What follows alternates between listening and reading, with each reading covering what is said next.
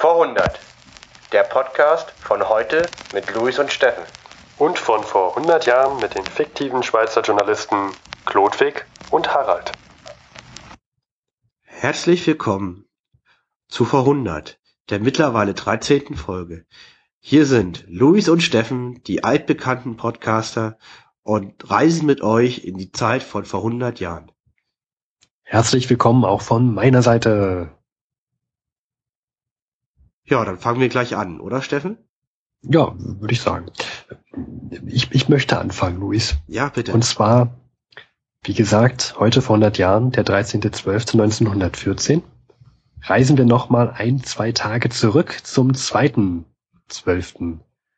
Da gab es jetzt ein historisches Ereignis. Zum einen, in Österreich-Ungarn wurde der, der Kaiser, der, der Kaiser hat seinen 66. Jahrestag der Thronbesteigung. Also der ist seit 66 Jahre auf dem Thron.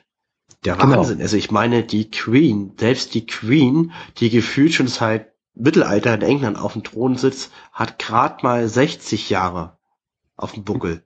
Ja, er ist mittlerweile 84 Jahre und wir erinnern uns zurück, eigentlich sollte ja sein Sohn den Thron übernehmen, doch der wurde ja leider am 28. Juni von serbischen Separatisten ähm, ja, ermordet. Es gab da ein Attentat, das Attentat von Sarajevo, woraufhin ja dieser ganze Weltkrieg ins Rollen kam. Wir erinnern uns, Österreich-Ungarn hat ein Ultimatum an Serbien erstellt, äh, gestellt und daraufhin kam ja dieser ganze Weltkrieg überhaupt ins Rollen. Genau. Und jetzt am 2.12. gibt es noch ein anderes historisches Ereignis, was damit zu tun hat, denn österreichisch-ungarische Truppen besetzen jetzt erstmalig die serbische Hauptstadt Belgrad. Das heißt, warte mal, wenn ich jetzt, wenn du jetzt sagst, weil der österreich-ungarische Thronfolger gestorben ist und die Österreicher Serbien angegriffen haben, ging dieser ganze Weltkrieg erst los und jetzt ist Belgrad gefallen. Heißt das nicht, der Krieg ist vorbei? Würde es meiner Meinung nach heißen, aber Belgrad ist ja noch nicht gefallen. Die sind bis jetzt nur dort einmarschiert und haben dort Gebiete besetzt. Aber einen Tag später, am 3. Dezember, mussten, dich, mussten sich die Truppen wieder zurückziehen aufgrund einer serbischen Gegenoffensive. Mhm. So, das heißt, es geht alles weiter.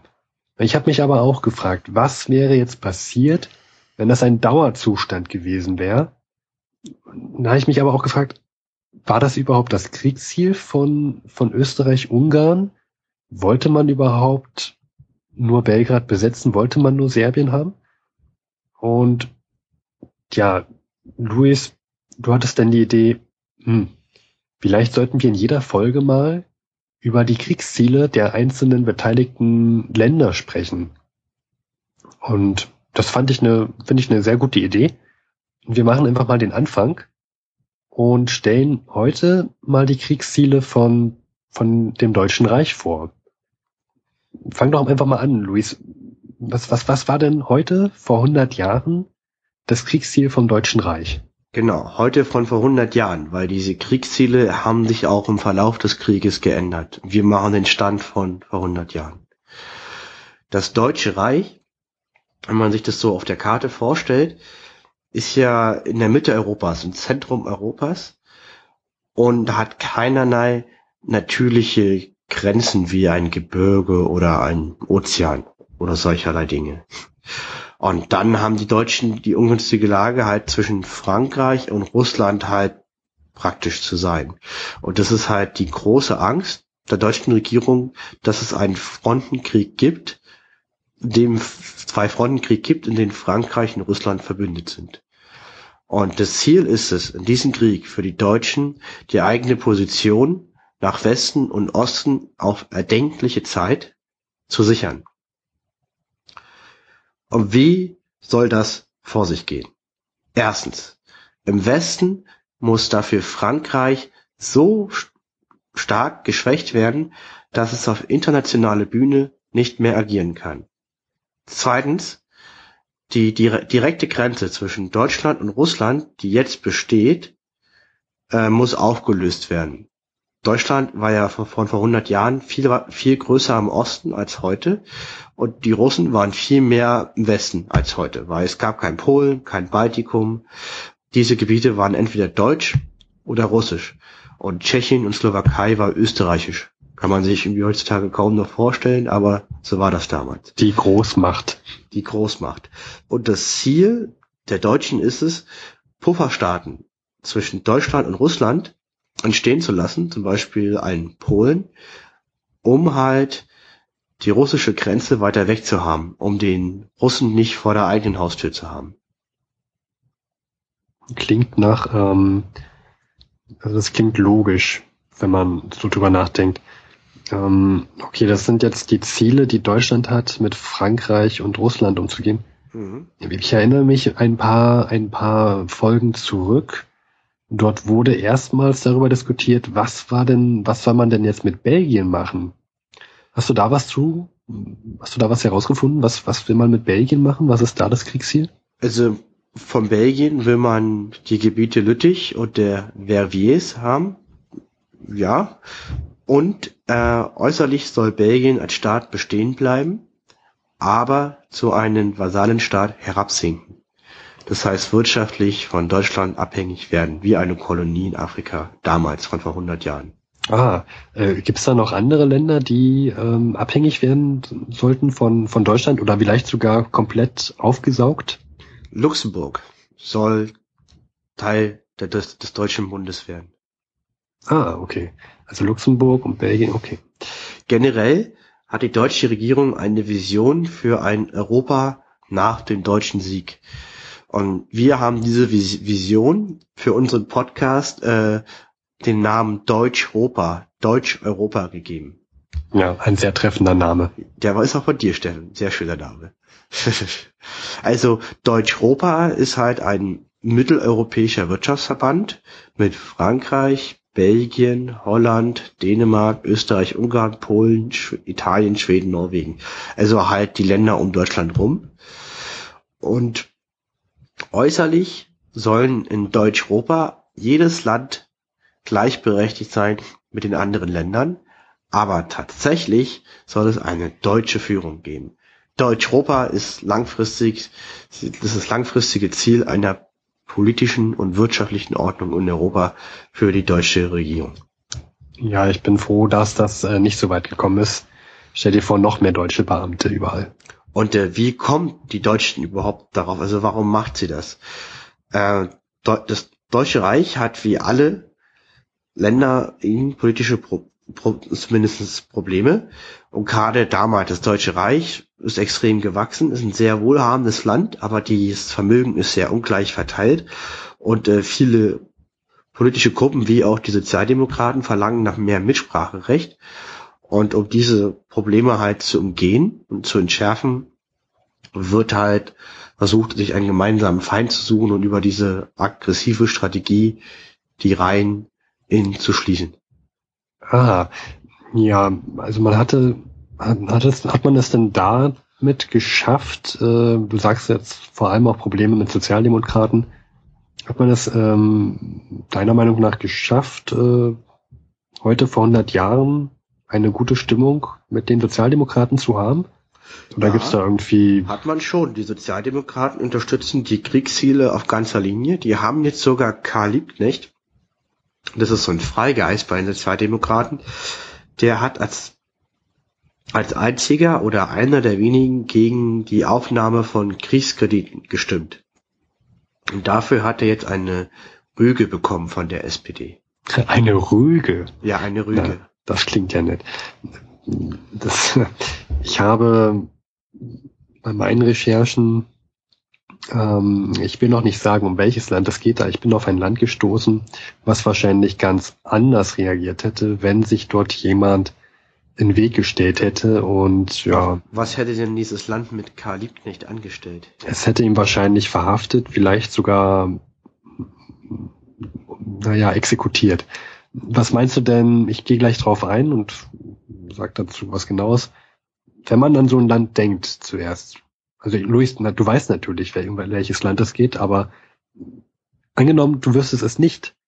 Was hättest du denn gedacht, um welches Land das so wahrscheinlich gehen könnte? Welches Land würde einfach wegen so einer Aussage den Menschen inhaftieren oder sogar exekutieren? Also ich würde denken, entweder das Osmanische Reich oder Iran, warte mal, von vor 100 Jahren Persien. Ja, aber es ist tatsächlich Großbritannien, von dem wir hier reden. Mutterland der Demokratie. Ja, Demokratie heißt ja auch Gesetze herausbringen. Ja, genau. Und ähm, ich, ich glaube, am 27. November wurde im Parlament ein Gesetz verabschiedet. Das, die Bevölkerung hat, glaube ich, erst am, am 3.12. per Zeitung davon erfahren. Also von vor zwei Wochen nach unserer Zeitrechnung gab es ein Gesetz in Großbritannien. Und die Abkürzung ist äh, DORA, nennt sie also ausgesprochen Defense of the Realm Act. Wir haben uns das durchgelesen. Das ist gar nicht so lang. Und es ist sehr, sehr schwierig zu verstehen, denn erstens, nun ja, es ist Englisch von vor 100 Jahren. Und zweitens, es ist ein Gesetz auf Englisch von vor 100 Jahren. Also sehr, sehr schwierig. Und die Auswirkungen, wir können schon mal vorgreifen. Ein ganz werden, toller Satzbau. Muss man halt zweimal lesen, um das Wort zu finden, auf das es ankommt. Ja, wollen wir vielleicht mal, also Luis und ich werden uns jetzt hüten, Englisch vorzulesen, aber wir können einen kleinen Absatz mal von Google vorlesen lassen. Was hältst du davon? Ich finde die Idee super, Steffen. Dann switch ich mal um hier und lass mal Google vorlesen.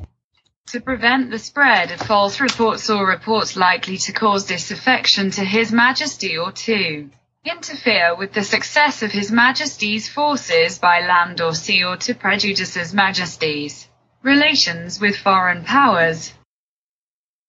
Also, ich habe es jetzt so nicht verstanden, obwohl ich einen Text vorher gelesen habe. Ja, also man kann auch generell, auch wenn Google Deutsch spricht, verstehe ich Google auch nicht immer, soll jetzt keine Kritik an Google sagen. Es ist halt nur schwierig. Ja, es ist sehr, sehr schwieriges Englisch. Ähm, wir gehen gleich auf die Punkte mal ein. Es sind gar nicht so viele Punkte, die da drin stehen.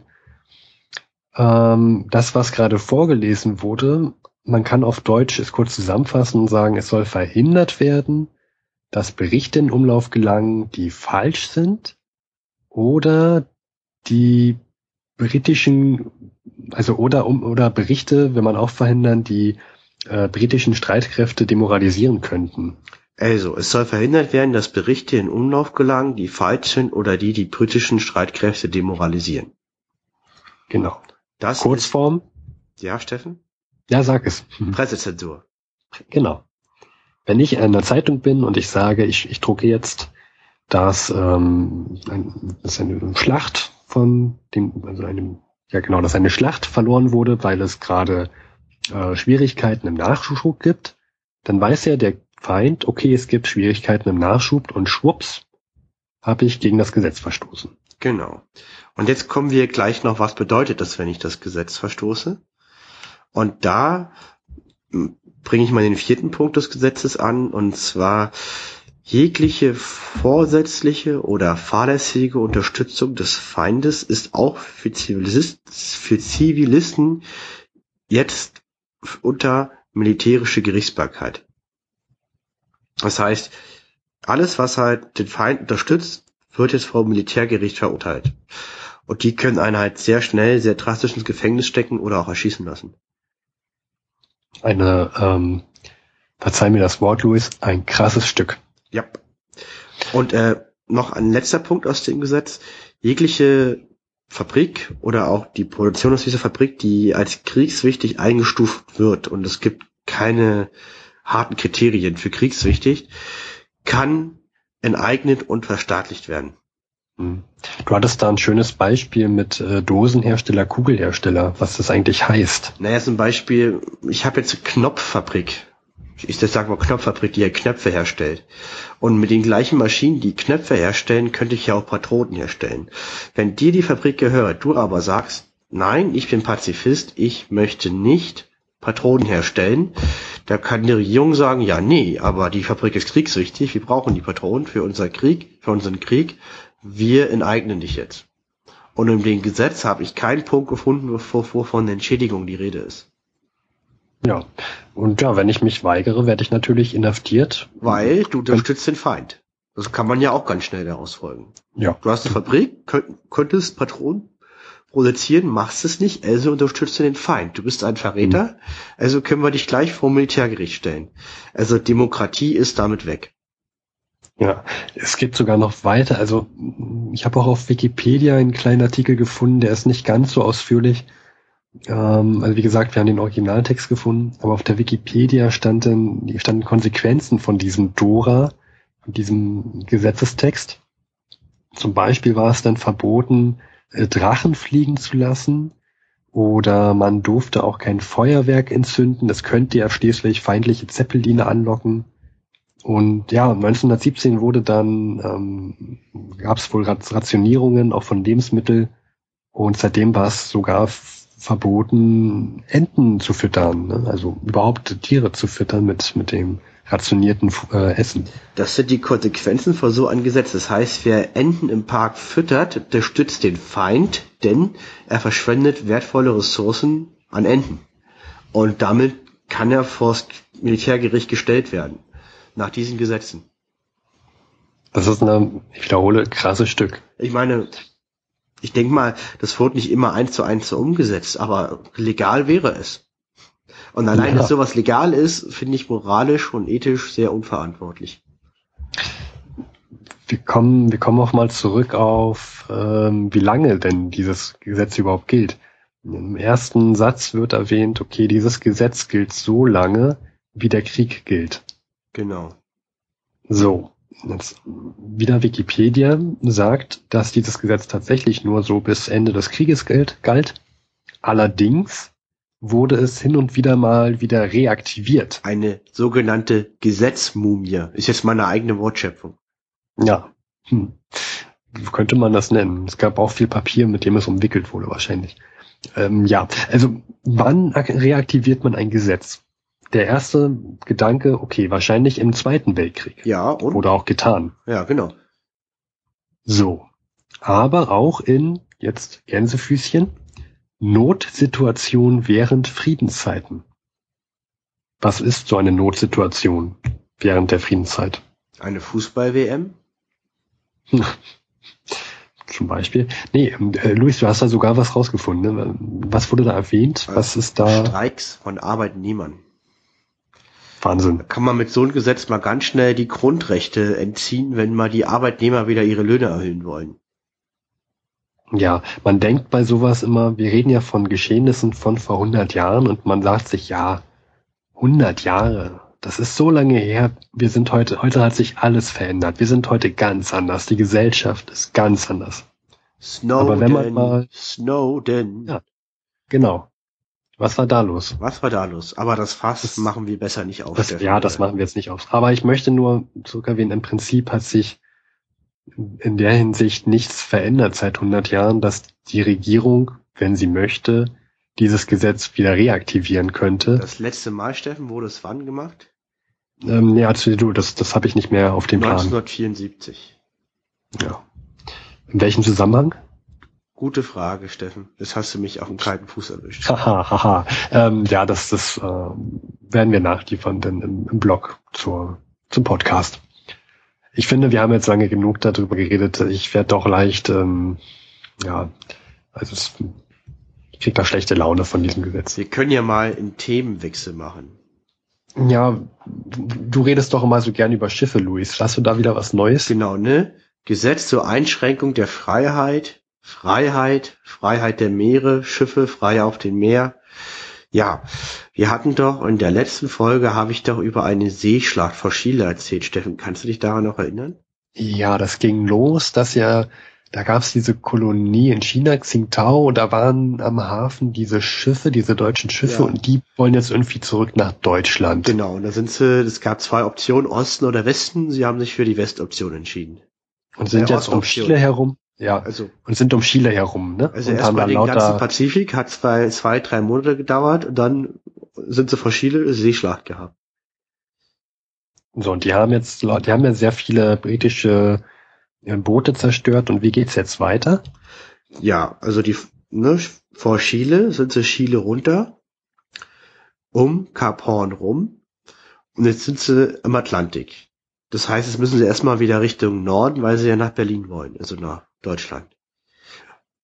Und aber auf dem Weg nach Deutschland liegt es, gibt es eine Inselgruppe, eine große, die noch zu England gehört. Und diese Inselgruppe wurde sogar in den 80er Jahren einen Krieg geführt. Weißt, weißt du, welche ich meinen könnte, Steffen? Ähm, zufällig weiß ich, dass du die Falklandinseln meinst. Genau. Und auf den Falklandinseln war ein großer britischer Stützpunkt. Und die Deutschen wollten noch diesen Stützpunkt kaputt machen und haben den angegriffen. Blöderweise war ein britisches Geschwader auf den Falklandinseln, was auch extra formiert wurde, um die deutschen Schiffe zu versenken. Und die haben das auch prompt getan. Alle deutschen Schiffe sind jetzt versenkt. 2000 deutsche Seeleute sind tot. Ja, und die Geschichte des chinesischen deutschen Kreuzergeschwaders endet hiermit. Ich erinnere mich, war da nicht ein ganz berühmter deutscher General auf diesen Schiffen? Ähm, Der Admiral Maximilian Admiral. von Spee, genau. Achso, und der ist sozusagen, der ist jetzt auch gestorben in dieser Schlacht. Genau. Die sind ja dann von China losgefahren, der ist auch versenkt. Genau, der, der ist gestorben. Der, der hat sich, bevor er praktisch diese, also der hat sich mit einem seiner Kapitäne ähm, gestritten ob es eine gute Idee ist, die Falklandinseln anzugreifen. Und der Kapitän meinte, nein, wir fahren nach Deutschland durch. Und der Admiral hat sich durchgesetzt, gesagt, nein, wir greifen jetzt noch die Falklandinseln an. Und dann wurden sie dort entdeckt und versenkt von einem überlegenen Gegner. Und kurz bevor die Schiffe untergegangen sind, hat er noch an seinen Kommandanten ein, ein Signal senden lassen, in dem stand, sie haben recht gehabt. Äh, das ist historisch überliefert geht. Ich, ich frag, wundere mich gerade, aber ja, gut, wenn du das sagst. Wahnsinn. Ja. Ja, dann kommst du in deiner letzten Minute, äh, merkst du, du bist gescheitert und kannst es nicht mehr ändern. Wahnsinn. Aber man, man hat dann, man, man sagt dann noch, ja, sie haben recht gehabt. Wir hätten nicht so viel Courage noch an, angreifen dürfen. Das war ein Fehler, den bezahlen wir jetzt mit dem Leben. Tja, wäre wär schon interessant gewesen, ob sie es vielleicht bis nach Deutschland geschafft hätten, an die Grenze. Man weiß es um, ähm. nicht. Ich meine, man muss dazu sagen, die haben vor Chile 1800 britischen Seeleute versenkt, die ja nicht überlebt haben. Und ähm, ja, ich habe noch, ich habe noch einen interessanten Fakt ähm, über die italienische Regierung. Das passt jetzt so gar nicht zu Schiffen, aber ich sage es einfach so. Wir erinnern uns zurück, Italien ist bis jetzt noch neutral. Ich sage noch. Eigentlich war Italien verbündet mit Österreich-Ungarn und dem Deutschen Reich. Aber in einem Verteidigungsbündnis. Exakt. Italien sagte, okay, Österreich-Ungarn, Deutsches Reich, ihr habt nicht Verteidigung betrieben, sondern Angriff. War Österreich also, hat Serbien angegriffen. Ne, nicht umgekehrt. Also es ist ein Angriffskrieg und da greift das Bündnis nicht. Exakt. So, jetzt müsste man ja eigentlich erwarten, dass Italien neutral bleibt.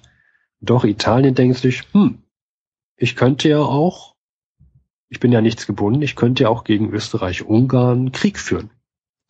Und deswegen sagt jetzt die italienische Regierung zu Österreich-Ungarn, hey, wir bleiben neutral, dafür kriegen wir aber was von euch, und zwar Südtirol. Und dann bleiben wir auch neutral. Wie findest du das, Luis? Ja, nicht so toll.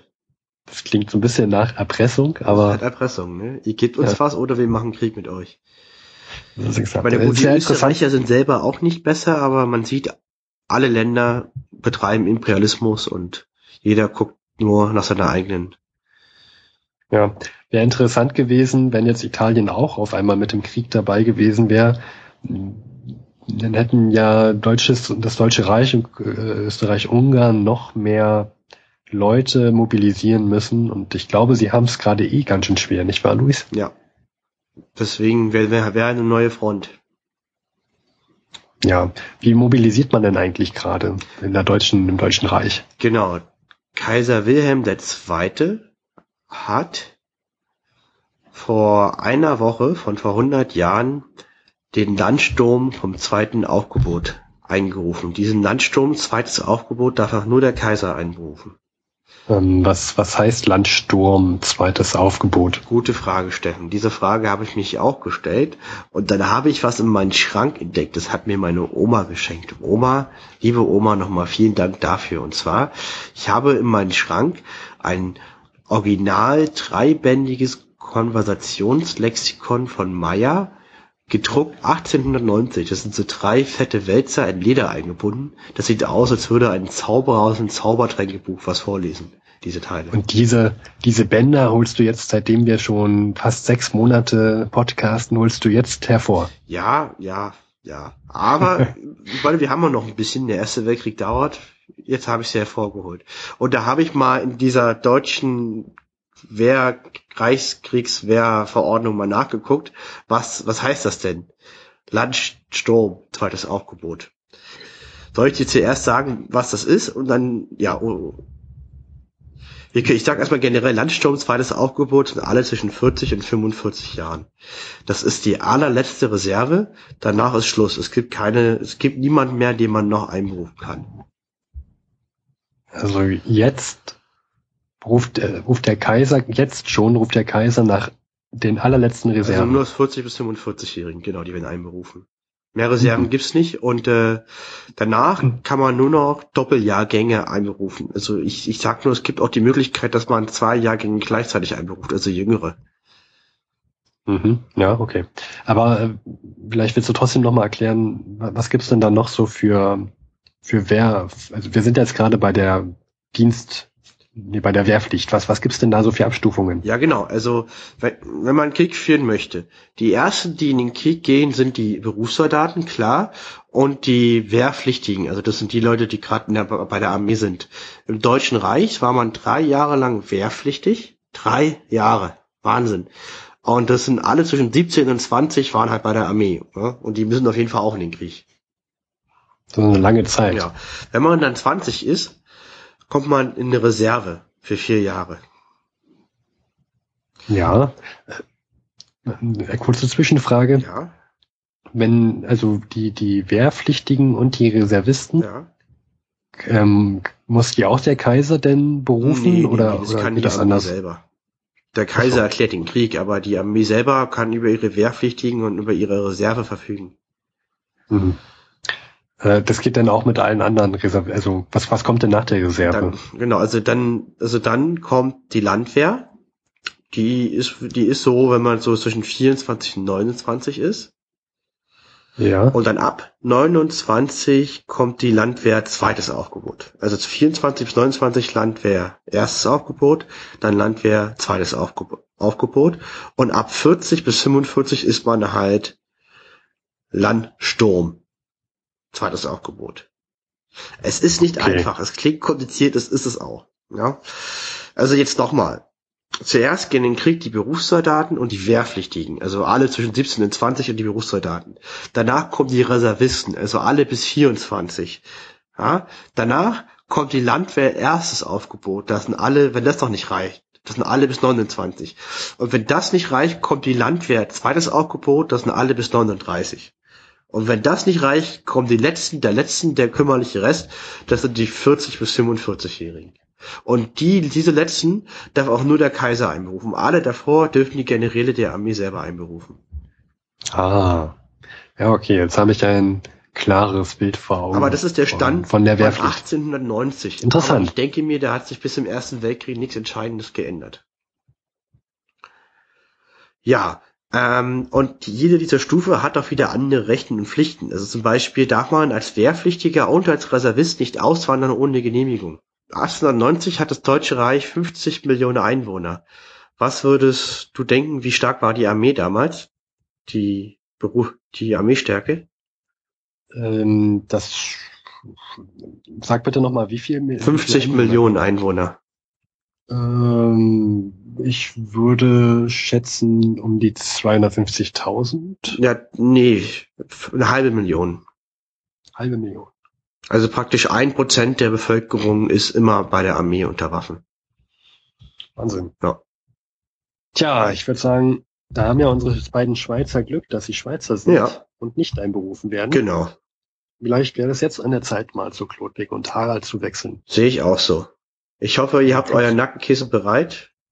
Zeitmaschine ist angestartet, Steffen. Fluxkondensator ist bereit. Äh, nenn noch mal das Datum.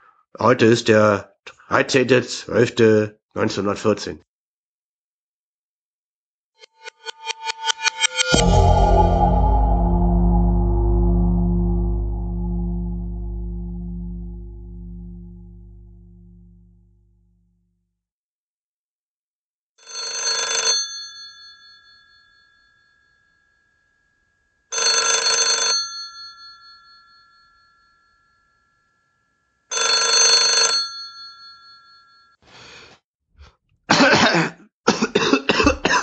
Wagenknecht. Ja, ah, grüß Sie, Claude Fick.